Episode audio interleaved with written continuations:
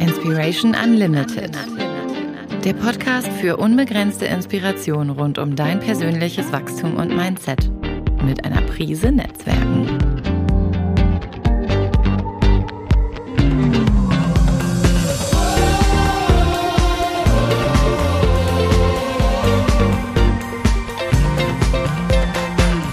Von und mit Marc-Ulrich Meyer.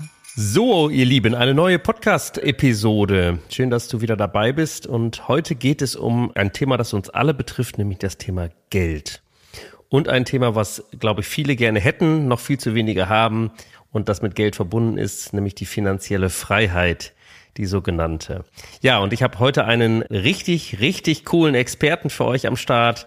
Er ist äh, Keynote-Speaker, Autor, Redner auf den Bühnen äh, dieser Welt zu Hause, Referent kommt aus dem Finanzdienstleistungsbereich. Er ist seit 25 Jahren Finanzberater und zum Schluss im Finanzhaus Meier AG Vorstand, Gründungsmitglied sozusagen und Hauptaktionär ist er heute noch. Und er hat, glaube ich, ein Thema, das heißt finanzielle Bildung. Er ist aber auch Hobby-Imker. Er wird uns heute mitnehmen in die vielen Parallelen, die die Natur in, äh, in Verbindung auch mit dem Bienenvölkern sozusagen bietet im Vergleich zum Finanzsektor. Sein Honig schmeckt übrigens super, super gut. Ich durfte ihn schon äh, probieren. Sein oberstes äh, Ziel ist es, möglichst viele Menschen in ihre finanzielle Freiheit zu führen, vor allen Dingen weg vom Spargedanken, dem deutschen guten alten Sparbuch hin zum äh, Investitionsgedanken. Er hat den äh, Business Hero Award 1920-22 gewonnen, hat drei eigene Bücher am Start, die wir auch in die Show Notes packen und ich darf dich hier ganz herzlich willkommen, lieber Sean Meyer. Schön, dass du da bist. Vielen Dank für die Einladung, Mike. Ich freue mich hier zu sein. Super, ja, wir auch. Äh, das Thema Geld beschäftigt, glaube ich, ganz viele. Äh, Neudeutsch Money Mindset. Aber bei dir geht's ja auch mal um die Basics. Du hast irgendwann mal gesagt, Deutschland spart sich arm. ja. Das ist ja mal ein Statement. Äh, da sind wir, glaube ich, ganz gut drin. Also es sind nicht nur die Schwaben, sondern du hast es gleich für ganz Deutschland gesehen. Nimm uns mal mit in deine Welt. Wie kommst du zum Thema Geld? Äh, wieso ist das oder wie ist das dein Thema geworden? Und warum spart Deutschland sich arm? Ja, ich komme aus einer rein Kaufmannsfamilie. Meine Familie ist seit 1901 in meiner Heimat hier im Spreewald als ehrbare Kaufleute aktiv. Und in dieser Zeit gab es, es sind jetzt 122 Jahre, man staune, sieben unterschiedliche Papierwährungen. Und immer wenn Papierwährung in eine andere Währung getauscht wurde, dann haben die Sparer, die Leute, die sich etwas vom Munde abgespart haben, zum großen Teil ihr Vermögen verloren. Geld, Papiergeld kehrt früher oder später zum inneren Wert zurück und der ist null. Und wir sind und zwar ein reiches Land, noch möchte man sagen, wenn man sieht, wie die Politik das Geld mit vollen Händen um die ganze Welt verteilt. Aber wir sind eine arme Bevölkerung. Und das sieht man wirklich in den statistischen Vergleichen. Ich erinnere mich noch gut, als wir vor zehn Jahren die südlichen Länder Europas mit unseren finanziellen Segen gerettet haben. Spanien, Italien, Portugal. Die Menschen in diesen Ländern sind jedoch viel, viel wohlhabender, teilweise doppelt so wohlhabend wie wir Deutschen. Und das liegt eben daran, dass diese Menschen kein Sparbuch, kein Bausparvertrag und kein Mietvertrag haben, sondern Aktien, Aktienfonds und Immobilien. Und du bist quasi über deine Heimatfamilie so ein bisschen mit dem Geld immer, Thema Geld immer wieder in Berührung gekommen, oder? Ja, als Kaufleute hat man, als Kaufmann oder als Kauffrau hat man natürlich äh, immer mit Geld zu tun. Und ich habe nach meiner sportlichen Karriere, die dann 1990 abrupt endete, eine Bankkaufmannsausbildung begonnen, habe danach Bankfachwirt und Bankbetriebswirt studiert und mich mit 22 Jahren dann selbstständig gemacht mit meinem eigenen Beratungsunternehmen, die Finanzhaus Meier AG, so wie sie heute aufgestellt ist und wir betreuen selbstständige Freiberufler, aber auch vermögende Privatkunden und helfen den Menschen, die genügend Geld haben, das Geld werterhaltend zu investieren und auch noch werterhöhend. Und die, die noch Geldnot haben, dazu zu bringen, dass sie genügend Geld auf der hohen Kante haben. Du hast es vorhin so schön gesagt, Mark, äh, das Land der Dichter und Denker ist voll von finanziellen Analphabeten oder Deutschland spart sich arm. Vielleicht kennst du noch äh, das Gedicht Der Schatzgräber von Johann Wolfgang von Goethe. Arm am Beutel, krank am Herzen, schleppt dich meine langen Tage. Armut ist die größte Plage, Reichtum ist das höchste Gut. Und Goethe hat recht, denn ein gesunder Mensch ohne genügend Geld ist nun mal halb krank. Und wir sind wirklich wohlhabend als Land, jedoch arm als Menschen. Und das liegt, so meine ich, an der fehlenden finanziellen Bildung und am falschen, wie man so schön auf Neudeutsch sagt, Money Mindset. Wir verachten Leute mit Geld auf der einen Seite und auf der anderen Seite stürmen wir jedes Wochenende in die Lottozentralen und geben jedes Jahr 40 Milliarden Euro nur für Glücksspiel aus. Warum? Weil wir insgeheim hoffen, doch auf die Seite der wohlhabenden Reichen zu wechseln und es jedoch mit den falschen Instrumenten versuchen. Die Wahrscheinlichkeit beim Sechser mit Zusatzzahl ist bei 1 zu 140 Millionen. Und ja, da kann ich lange warten, bis mich das Glück dann doch eilt. Und Marc, wenn es dich ereilt, beim Lotto, statistisch sind vier von fünf Lotto-Millionären spätestens nach fünf Jahren ärmer als vor dem Millionengewinn. Also mhm. keine kluge Strategie, wie ich meine. Interessante Zahlen, interessante Zahlen. Das mit den vier von fünf wusste ich auch nicht. Man kriegt es ja manchmal so ein bisschen mit.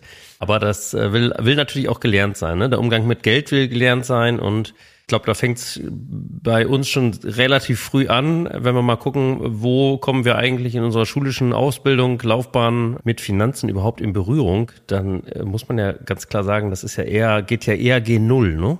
Also finanzielle Bildung ist ja dann, äh, wenn dann überhaupt über die Eltern, so vielleicht so wie es bei dir auch war. Ja. Und dann hört es schon auf. Und Eigeninitiative vielleicht noch, ne?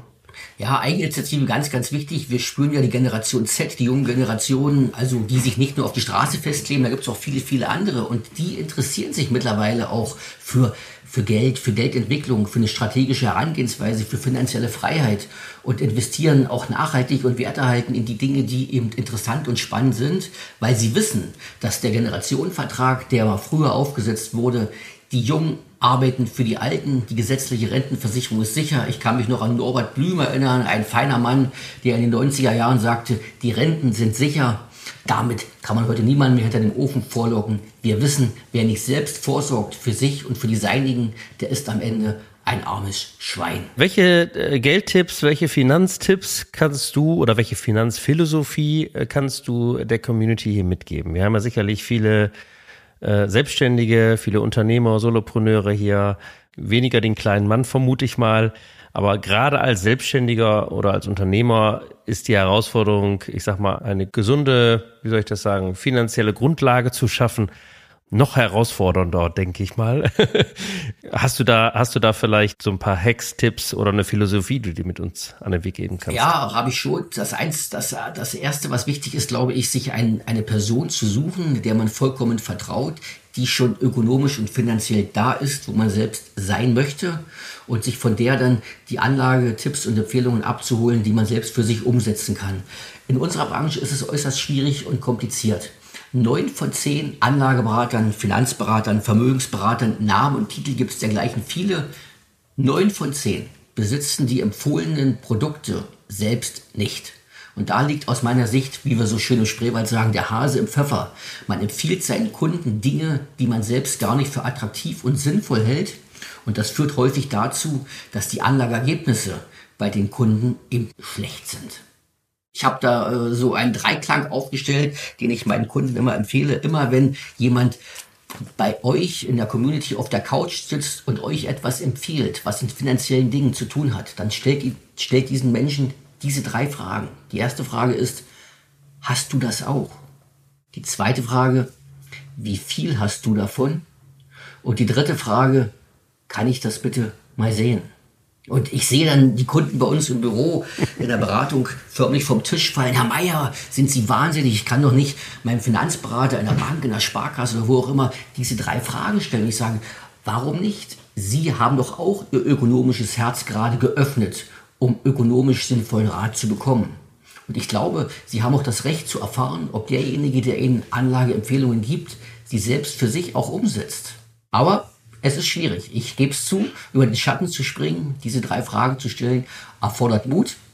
Und wer einmal mutig war, braucht dann auch wiederum Geduld, weil die Geldanlage ist natürlich keine Einbahnstraße. Ich kann mir etwas ganz Langweiliges ins Depot holen, was ich mit 2-3 Prozent kontinuierlich verzinst. Allerdings erreiche ich damit nie Wohlstand und finanzielle Freiheit, weil die Geldentwertung, die Teuerung, die Inflation höher ist als das, was ich als sicheren Ertrag bekomme.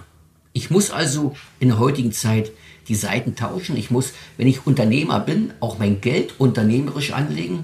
Und da bleibt am Ende nur die Aktie oder der Aktienfonds. Du hast einen eigenen Fonds aufgelegt, weiß ich, oder das Finanzhaus Meier hat einen eigenen Fonds aufgelegt. Erzähl uns mal ganz kurz, wie ist es dazu gekommen? Äh, hast du anderen äh, Fonds nicht den Glauben geschenkt, den du dir gewünscht hättest und hast gesagt, ich mache das selber, oder wie war das? Der Neidmark, es war ganz anders. Ich vertraue natürlich vielen erfolgreichen Kapitalanlegern und vielen erfolgreichen Fondsmanagern. Nun muss man wissen, es gibt weltweit ca. 40.000 börsennotierte Unternehmen, an denen wir uns beteiligen können. Angefangen von Adidas über die Allianz bis zu Zalando, also das Alphabet ist voll, 40.000 Unternehmen. Und jetzt frage ich dich zurück, was glaubst du, wie viel Fonds, wie viel Fonds für den Bereich Aktien gibt es weltweit, wenn es 40.000 börsennotierte Unternehmen gibt? Was schätzt du? 5000. 5000, du bist schon dicht dran. Die meisten sagen noch weniger. Es sind, und jetzt fängt der Irrsinn an, 46.000. Also es gibt mehr Fondsmanager, die Aktienfonds managen, als es überhaupt Aktien gibt. Und dann gibt es ganz, ganz viele mittelmäßige bis unterdurchschnittliche. Es gibt einige wenige gute und es gibt noch weniger ausgezeichnete davon. Und wir versuchen mit unserem Dachfonds Apollo 11 Global, jetzt werde ich etwas vermessen, der Geldanlage des 21. Jahrhunderts, wie ich sie gern bezeichne. Deine Zuhörer mögen es mir verzeihen, aber man muss von seinem Produkt noch überzeugt sein. Wir suchen die besten Fondsmanager in den besten Märkten, in den besten Regionen und packen sie in einen Topf. Und du kannst hingehen, wo du willst. Die größte Investmentgesellschaft von der Bekanntheit ist bei uns in Deutschland die DECA gehört zur Sparkassenorganisation. Allein die DECA hat über 400 einzelne Fonds. Die Allianz AGI, größte Unternehmen Europas, hat über 1000 Fonds. Und jeder behauptet von sich, die Besten der Besten zu haben. Ich persönlich glaube es kaum. Und selbst wenn, nehmen wir mal den aktuellen Weltrekordhalter im Zehnkampf, der Königsdisziplin des Sports. Kevin Meyer, namensverwandt mit uns, ein Franzose, wird nicht wie du mit EI und nicht wie ich mit EY, sondern mit AY geschrieben. Aber wenn wir mal uns die zehn Disziplinen von Kevin Meyer angucken und wir vergleichen in seinem Weltrekord die Zeiten und Weiten mit dem aktuellen Weltrekord, dann stellen wir fest, dass der einzelne Weltrekordhalter im Schnitt 23 Prozent besser ist als Kevin Meyer. Das heißt, selbst wenn wir eine Fondsgesellschaft finden, die im Zehnkampf des Geldanlegens Weltrekordhalter ist, so ist sie immer noch um 23 Prozent schlechter als die Einzeldisziplinen. Und wir versuchen mit unserem Beirat, mit unserem Know-how nicht Geld zu managen, sondern Menschen zu finden, die Geld managen und packen die in unseren Aktiendachfonds Apollo 11 Global. So, also eine ganz andere, andere Fondsstrategie. Jetzt setzt du sehr auf Aktien. Ich würde gerne mal ein bisschen aufmachen. Wir sind ja gerade in einer, wie sollen wir das sagen, spannenden Phase, wo wir Zeiten der, der, der Kryptowährung, der NFTs, die gerade da sind, der alternativen Anlageformen, die da sind. Und manch einer, und ich gehöre dazu, ich glaube nicht, dass wir in zehn Jahren noch, noch Bargeld haben werden. Ich lehne mich mal weit aus dem Fenster. Also es passiert ja sehr, sehr viel in, in, in, an Veränderungen. Wie gehst du damit um und welche Tipps würdest du da in diesem Kontext weitergeben? Sagst du, geht auf die Trends, folgt, folgt dem Ganzen, investiert auch in Krypto? Ich meine, du hast eben schon gesagt, dass Aktien für dich das the one and only ist. Ja. Aber ordne doch mal so ein bisschen das, was da gerade alles so passiert und auch die einzelnen Menschen, glaube ich, sehr verunsichert. Soll ich, soll ich nicht? Crash, doch kein Crash, Inflation schießt nach ja. oben. Ja. Wie kann ich damit umgehen? Fangen wir mal bei den Währungen selbst an. Wir haben in dieser Welt aktuell, ich glaube, 140 einzelne Währungen, angefangen von der Weltleitwährung, dem Dollar, bis zum russischen Rubel, zum japanischen Yen, die indische Rupie, also ungefähr 140 Währungen weltweit. Kryptowährungen, also ist ja auch eine Währung. Währungen sind ja nur Verrechnungseinheiten im Verhältnis zueinander oder zu einem anderen Sachwert. Kryptowährungen haben wir aktuell 16.000. Hm? Und immer wenn ich auf eine Währung setze, dann heißt es nichts weiter, als dass ich spekuliere, ob sich die Währung, auf die ich setze, im Verhältnis zur anderen Währung, die ich jetzt vielleicht eingezahlt habe, wenn ich Euro in Kryptowährung tausche, dann habe ich die große Hoffnung, dass ich am Ende, wenn ich zurücktausche, einen Gewinn erwirtschaftet habe. Aber es bleibt Spekulation. Und kann man mit Spekulation Geld verdienen? Es gibt einige Beispiele aus der Geschichte, denen es gelungen ist. Es gibt jedoch viel, viel mehr Beispiele, die mit einer Investition in Produktivkapital, in wertschöpfende Unternehmen, Erträge erwirtschaftet haben und viel, viel sicherer und kontinuierlicher. Wir könnten ja jetzt weg von der Kryptowährung gehen in den Bereich Metalle oder Rohstoffe. Wir könnten zum Beispiel auf Gold spekulieren. Dann kaufe ich auch wieder eine Einheit Gold und hoffe, dass wenn ich es verkaufe, der Preis höher ist als zu dem, den ich eingekauft habe. Investiere ich vielleicht in LVMH, ein großer Luxuskonzern aus Frankreich, zu dem auch Tiffany gehört, die das Gold und die anderen Edelmetalle veredeln und noch Edelsteine dazu packen und dann aus einem Ring oder aus einem Collier, was einen Wareneinsatz an Rohstoffen vielleicht von 10.000 Euro hat, ein Schmuckstück von 100.000 Euro kreieren, dann glaube ich, dass ich langfristig dort besser aufgehoben bin als in der reinen Spekulation Währung oder Rohstoffe. Nichtsdestotrotz, die alte Landwirtschaftsweisheit, Geld ist wie Mist, nur breit streut hat man einen sicheren Ertrag, sollte auch die anderen Risiko- und Assetklassen mit berücksichtigen. Also zum klassischen Aktienportfolio gehört natürlich auch die Immobilie und zum anderen auch das Edelmetall. In welcher Art und Weise, darüber kann man sich trefflich streiten, lieber Marc. Spannend. Was denkst du über Bargeld? Glaubst du, dass ich da, äh, dass wir noch Bargeld haben werden in, in zehn Jahren oder fünf Jahren? Ich, äh, ich hoffe es zumindest, da ich ein großer Freund von Bargeld bin. Ich versuche so wenig wie möglich mit Kreditkarten oder mit anderen bargeldlosen Zahlungsmitteln zu bezahlen, weil wenn wir den Bezug zum Bargeld verlieren, dann verlieren wir auch häufig den Sinn und den Wert dieses Geldes.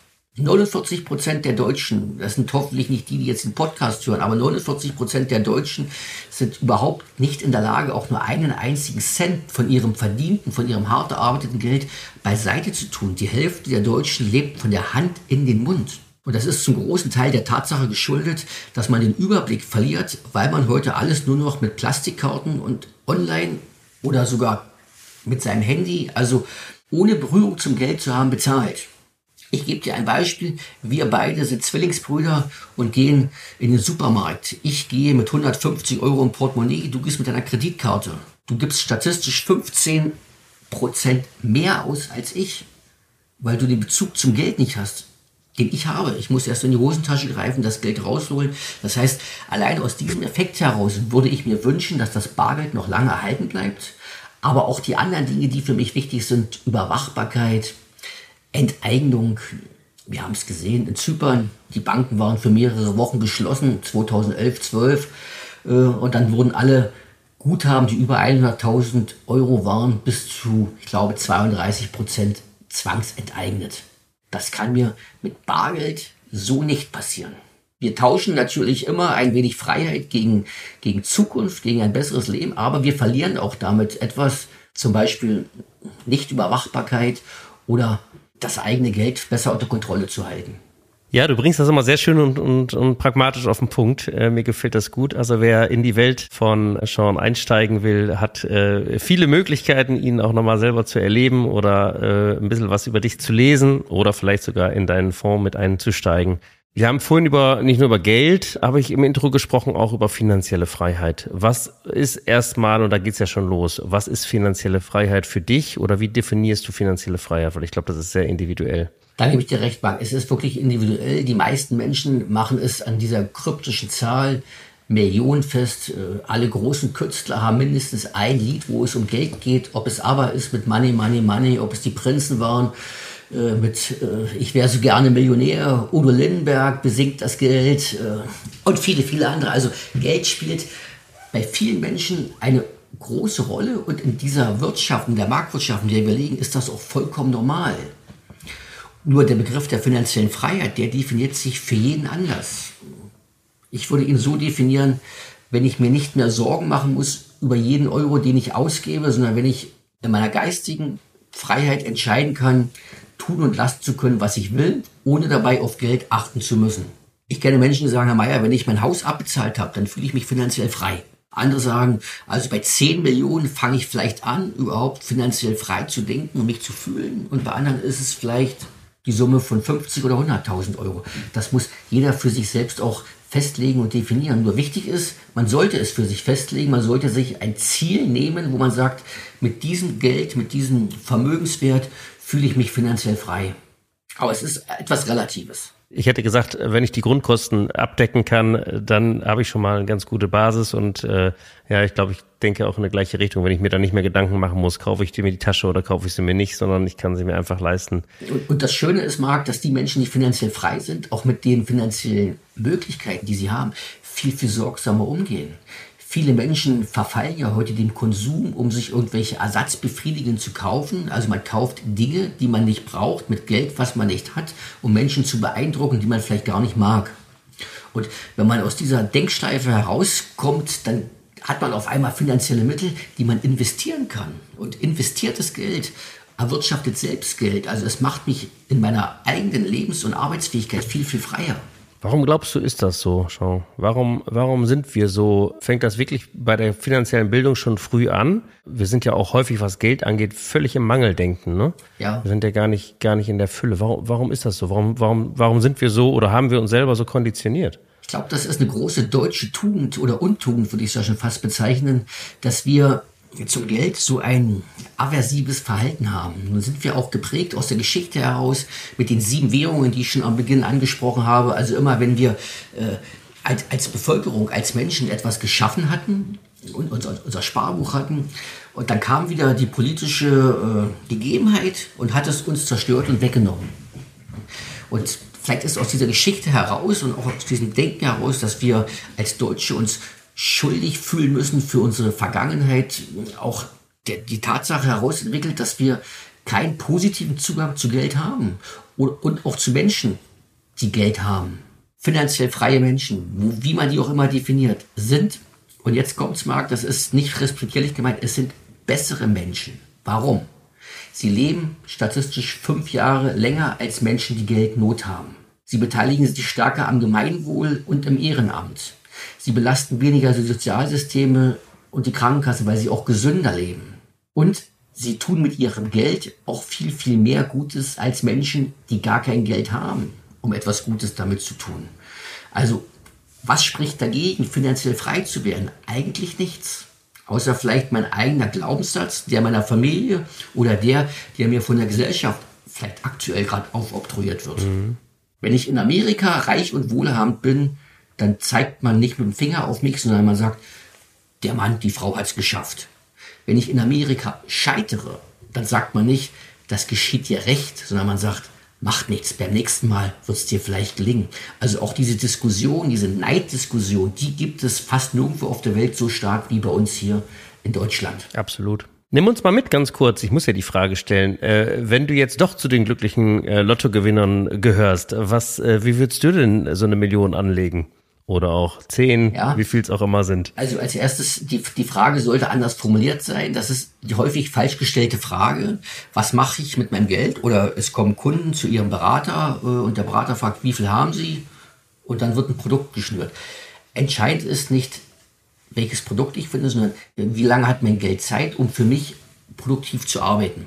Also Geld, was ich in einem Jahr für die Urlaubsreise benötige in zwei Jahren, um meine Ballonrate für das Auto abzubezahlen. In fünf Jahren, weil mein Wohnungs- und Hauskredit abläuft und ich den vielleicht umfinanzieren und teiltilgen möchte, sollte ganz anders angelegt werden als Geld, was vielleicht mehr als fünf Jahre Zeit hat, um für mich produktiv zu arbeiten. Also der Anlagehorizont bestimmt das Anlageprodukt oder die Anlageempfehlung. Für Geld, was mehr als fünf Jahre wahrscheinlich nicht benötigt wird, ich würde es in meinen eigenen Dachfonds investieren, in Apollo 11 Global, oder aber anders ausgedrückt, breit gestreut in die Unternehmen dieser Welt, die wir alle kennen und nutzen. Wenn deine Podcast-Zuhörer sich mal einen halben Tag damit beschäftigen, was sie alles nutzen. Das Handy ist von Apple oder von Samsung börsennotiert. Wir gehen zu McDonald's und trinken Coca-Cola, börsennotiert. In 99 von 100 Haushalten gibt es ein Kleidungsstück, mindestens ein Kleidungsstück von Adidas oder vielleicht von Puma börsennotiert. Wir bestellen bei Amazon, sind versichert bei der Allianz, cremen uns ein und rasieren uns mit Bayersdorf oder Procter Gamble, trinken und essen Snacks von Nestlé. Wir könnten jetzt allein die nächsten 24 Stunden mit weltweiten börsennotierten Unternehmen füllen, an denen wir uns beteiligen können. Warum? Weil wir da ihre Produkte nutzen. All diese Unternehmen gibt es ja nur aus einem einzigen Grund. Nicht, weil sie leckere Hamburger verkaufen oder tolle Sachen herstellen, sondern so plump wie es ist, weil sie Geld verdienen mit dem, was sie tun. Es gibt auf der ganzen Welt kein Unternehmen, was langfristig kein Geld verdient, um am Markt besteht. Es muss Geld verdienen. Und damit setze ich auch, wenn ich mich an solchen Unternehmen beteilige, mit im Boot des Geldverdienen müssens. Nur ich sitze nicht auf der Seite, dass ich dort selbst wertschöpfend als Arbeitnehmer tätig sein muss, sondern ich stelle dem Unternehmen mein Geld zur Verfügung, tue damit auch eine Menge Gutes, weil das Geld des Aktionärs liegt ja nicht irgendwo im Tresor, sondern es wird genutzt für technischen Fortschritt, um Maschinen und Anlagen, für Umweltschutz, für Nachhaltigkeit. Also ich kann alles für mich definieren und in alles investieren, wonach mein Herz begehrt. Und selbst wenn ich ein großer Rüstungs-, äh, Glücksspiel- und äh, Zigarren- und Zigarettenfreund bin, dann kann ich selbst mich auch an diesen Unternehmen beteiligen. Äh, und kurioserweise haben die in den letzten anderthalb Jahren die größten Gewinne erwirtschaftet. Leider muss man sagen. Trotz des Trends, genau, dass äh, es immer weniger Raucher gibt. Welche Persönlichkeit oder welche Person inspiriert dich persönlich? Also wo, wo guckst du hin? Wen beobachtest du? Gibt es da eine Dame oder einen Herrn oder auch mehrere? Die Person, die in unserer Branche den bekanntesten Namen trägt und auch als der erfolgreichste Investor, der noch lebt, bezeichnet wird, ist Warren Buffett, der vor vielen Jahrzehnten angefangen hat, mit einem kleinen Unternehmen sich seinen eigenen Investmentfonds aufzubauen und der heute mit weit über 90 Jahren schon alle Höhen und Tiefen des Börsengeschehens, des Aktionärsgeschehens mitgemacht hat. Und der schon so oft totgesagt wurde von den Medien, wenn er zwei, drei Jahre mal schlechter abschnitt als irgendeine von Fremden auferlegte Benchmark und am Ende trotz allem bisher immer recht behalten hat.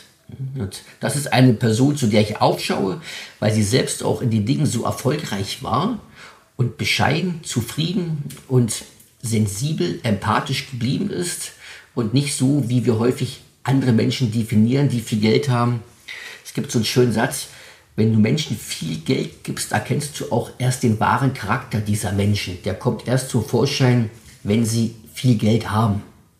Und bei Warren Buffett war der Charakter vor 50 Jahren genauso wie heute. Er ist sich selbst treu geblieben. Bei ihm war es nicht so, dass Geld den Charakter verdirbt. Was übrigens bei niemandem so ist. Geld verdirbt nicht den Charakter. Es bringt schlimmstenfalls den wahren Charakter zum Vorschein. Sehr interessant, ja. Nochmal abschließend diese Investment, die auch ja Warren Buffett macht. Ich habe gerade noch gelesen, wie er sein Portfolio wieder umgeschichtet hat. Da kann man ja nachlesen und sich damit beschäftigen. Hat ja eine ähnliche Strategie wie du, auch wenn er wahrscheinlich auch Eisenba Eisenbahn und, und Rohstoffe äh, noch investiert.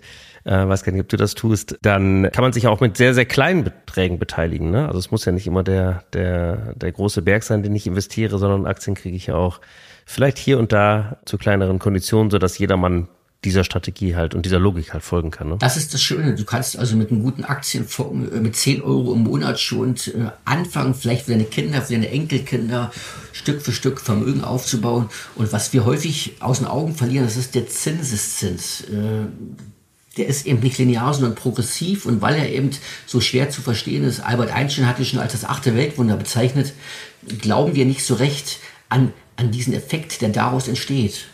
Ich möchte mal ein kleines Beispiel geben, wenn wir die Zeit haben. Coca-Cola kennt jeder, wird auf der ganzen Welt getrunken. Mit einer Ausnahme in Nordkorea gibt es angeblich keine Coca-Cola. Ich war noch nicht da, aber es soll so sein. Coca-Cola ging 1919 an die Börse und eine einzige Aktie kostete damals 40 Dollar. Das war vor 100 Jahren sehr viel Geld. Und ein Jahr später kostet dieselbe Aktie nur 19,50 Dollar. Was war passiert? Es gab auch damals schon Hitzesommer äh, und Unwetterkatastrophen. Die Zuckerernten fielen weltweit sehr schlecht aus. Der Zuckerpreis schnellte in die Höhe und Coca-Cola musste für den Wareneinkauf viel mehr Geld bezahlen als ein Jahr zuvor. Die Gewinne wurden geschmälert. Wenn ich trotzdem mit einer, meiner einzigen Coca-Cola-Aktie diesem Unternehmen treu geblieben wäre und alle Dividenden, die Gewinne, die jedes Jahr ausgeschüttet wurden, wieder in Coca-Cola-Aktien investiert hätte, wäre ich heute 15-facher Millionär. Und das ist nur Zinseszins. Wenn man das mathematisch zurückrechnet, sind es nicht mehr als 12% Rendite pro Jahr. Das ist eine, für sich eine große Zahl und viele Unternehmen schaffen das nicht auf lange Sicht. Aber nur 12% pro Jahr machen in 103 Jahren aus 40 Dollar viele, viele Millionen. Ein sehr schönes Beispiel. Ich habe drei Fragen zum Abschluss für dich. Vielleicht magst du uns da noch mal ein bisschen in deine Welt mitnehmen. Die erste Frage ist, kannst du, hast du irgendwie in Erinnerung, dass du in letzter Zeit mal so ein so ein Misserfolg hattest ein, äh, oder Fail, sagt man ja auf Neudeutsch, wo du am Ende doch dankbar für warst und Learnings raus mitgenommen hast. Ja, ob ich das Learning habe rausgenommen habe, es gab eine Situation äh, im Frühjahr 2022. Wir waren mit unserem Dachfonds äh, zu einem großen Teil äh, in einem Osteuropa-Fonds investiert, der wiederum einen großen Anteil Russland-Aktien im Portfolio hatte. Und nachdem dann der Russe in die Ukraine einmarschiert war und die kriegerische Auseinandersetzung mit Amerika dann dadurch seinen Lauf nahm, war es so, dass uns als Westeuropäer der Handel mit russischen Aktien verboten wurde. Und wir mussten dann in unserem Fonds mehrere Millionen an einem Tag abschreiben. Die Unternehmen sind immer noch im Portfolio, aber sie sind mit Null bewertet und keiner weiß, wann wir als freie Bürger in einem freien Land wieder diese Aktien handeln dürfen. Das liegt also in der Hand der Politiker. Ein schwerer Schlag für unseren Fonds, ein schwerer Schlag für mich. Was habe ich daraus gelernt? Tja, nichts ist unmöglich. ja, vielleicht kommen die Learnings noch. Danke aber, dass du da so offen und ehrlich drüber äh, sprichst. Äh, zweite Frage, gab es eine, gab's eine äh, Big Surprise, eine Überraschung, die du erlebt hast, die dich erwischt hat sozusagen? Im positiven Sinne. Ja, das war, ist ja gar nicht lange her. Vor 14 Tagen bekam ich einen Anruf äh, von, von, einer netten Dame und sie lud mich ein zu einem Vortrag in der Weinbank. Ich dachte, okay, äh, Banken kenne ich, aber was ist eine Weinbank? Also das gibt es also überall mittlerweile auf der Welt. Äh, in Köln gibt es eine. Da kann man also seine wertvollen, kostbaren Weine in Tresoren hinterlegen. Und das ist aber nicht nur ein Tresorraum, das ist auch ein Veranstaltungs- und Community-Raum, wo sich Menschen treffen bei Wein und tolle Gespräche führen. Und dort darf ich äh, dann in ein paar Wochen einen Vortrag halten mit meinem Vortragsthema Biene, Bulle, Bär, was wir Sparer von der Natur lernen können. Also da schließt sich der Kreis Bank wieder mit meinem Finanzwissen, mit meinen Finanzthemen und doch mit meinem Hobby der Biene. Jetzt musst du uns aber eben mal kurz mitnehmen. Wir unterbrechen mal eben den Fragenkatalog. Was, äh, genau, weil ich habe das so auf äh, anmoderiert und äh, das Fass aufgemacht. Gib uns eine Sache, was können wir von der Natur lernen, was wir in Finanzen anwenden können? Also die Biene ist nicht nur das klügste Haustier der Menschheit, weit vor Hund, Katze und allem anderen, was wir so kennen. Sie besitzt nämlich etwas, was wir in Teilen verloren haben. Die Wissenschaft nennt es Schwarmintelligenz. Und die Schwarmintelligenz führt dazu, dass die Biene sich immer die besten Trachtquellen aussucht, äh, die den meisten Nektar und den besten Pollen hergeben. Also sie weiß genau, wo muss ich hin, damit ich mit möglichst wenig Aufwand die besten Erträge für mich generiere. Hm? Und damit unterscheidet sie sich schon sehr, sehr stark von uns als Menschen, weil wir Menschen haben, wieder mal eine kleine statistische Zahl, jeder zweite Deutsche besitzt noch ein Sparbuch es gibt 15 Millionen Tagesgeldkonten und auf 84 Millionen Einwohner haben wir 82,9 Millionen kapitalbinde Lebens- und Rentenversicherungen. Sprichwörtlich fliegen wir zu nektarlosen Pflanzen, wo auf der anderen Seite vielleicht ein dickes Raps- oder Sonnenblumenfeld wartet und wir es nur abernten müssen. Sehr schön. Okay, ich, ich kommentiere das mal nicht, da können wir jetzt, glaube ich, viel einsteigen und es gibt noch viel mehr Learnings. Also kann nur empfehlen, dich da auch mal live, glaube ich, zu erleben auf der Bühne. Dritte Frage. Ähm, was ist die äh, eine Sache, mit der du dich gerade beschäftigst? Was steht bei dir auf dem Plan für den Rest des Jahres? Ich arbeite gerade an meinem vierten Buch. Äh, das soll, das, das erste Buch ist ja 2019 erschienen äh, im Weiler Verlag Glücksfaktor Geld, zehn Gebote für finanzielle Freiheit. Es war ein ganz mieser Startzeitpunkt, kurz bevor wir alle Stubenarrest bekommen hatten und nicht mehr uns mit anderen Gleichgesinnten treffen durften. Und dieses Buch überarbeite ich jetzt nochmal, packe es neu an, ich gebe ihm einen neuen Titel und hoffe, dass es dann auch die große Leserschaft findet, die das Thema Geld auch braucht. Es gibt ja jedes Jahr tausende von Neuerscheinungen, auch in dem Bereich Finanzen, in fünf Wochen zum Millionär, äh, in acht Wochen in die finanzielle Freiheit. Ich kann dir sagen, Jörg, so einfach, so schnell geht es nicht in der Regel. Und dieses Buch ist nichts weiter als die zusammengepackte Lebenserfahrung äh, von meiner gesamten Kaufmannsfamilie von 1901 bis heute. Und die zehn Gebote, die dort drin enthalten sind, in Anlehnung an die zehn Gebote von Moses, die er höchstpersönlich aus den Händen Gottes erhalten hat, sind dort etwas umgeschrieben, formuliert und helfen jedem, der Geld anlegen will, Wert erhalten und Wert erhöhen, die richtigen Entscheidungen zu treffen. Spannend. Wann, äh, wann kommt das raus? Plan ist zu Weihnachten 2000 und 23. Wir wissen ja, die Hälfte aller Bücher wird verschenkt und liegt vielleicht dann auch bei dem einen oder anderen unter dem Gabentisch. Ansonsten danke ich dir, dass du heute äh, bei uns warst. Sehr interessante Insights, für mich auch viele Neuigkeiten. Und äh, wir packen natürlich alle Links, alle Bücher, die du geschrieben hast, in die Show Notes. Wer mehr über dich wissen will, gibt's äh, wie, wie kann man Kontakt zu dir aufnehmen? Hast du einen bef äh, bevorzugten Social Media Kanal oder? Ja, da sind wir noch sehr sehr rudimentär. Wir haben uns zwar unseren eigenen YouTube Kanal mit äh, aktuell 119 Followern. Am besten per E-Mail über unsere Seite jeanmeier.de oder kontakt.jeanmeier.de. Da findet ihr alles. Oder ihr schaut rein bei apollo11.de. Ganz wichtig, Apollo mit 3a. Guck mal, da gibt's doch jede Menge Möglichkeiten bei dir tiefer anzudocken.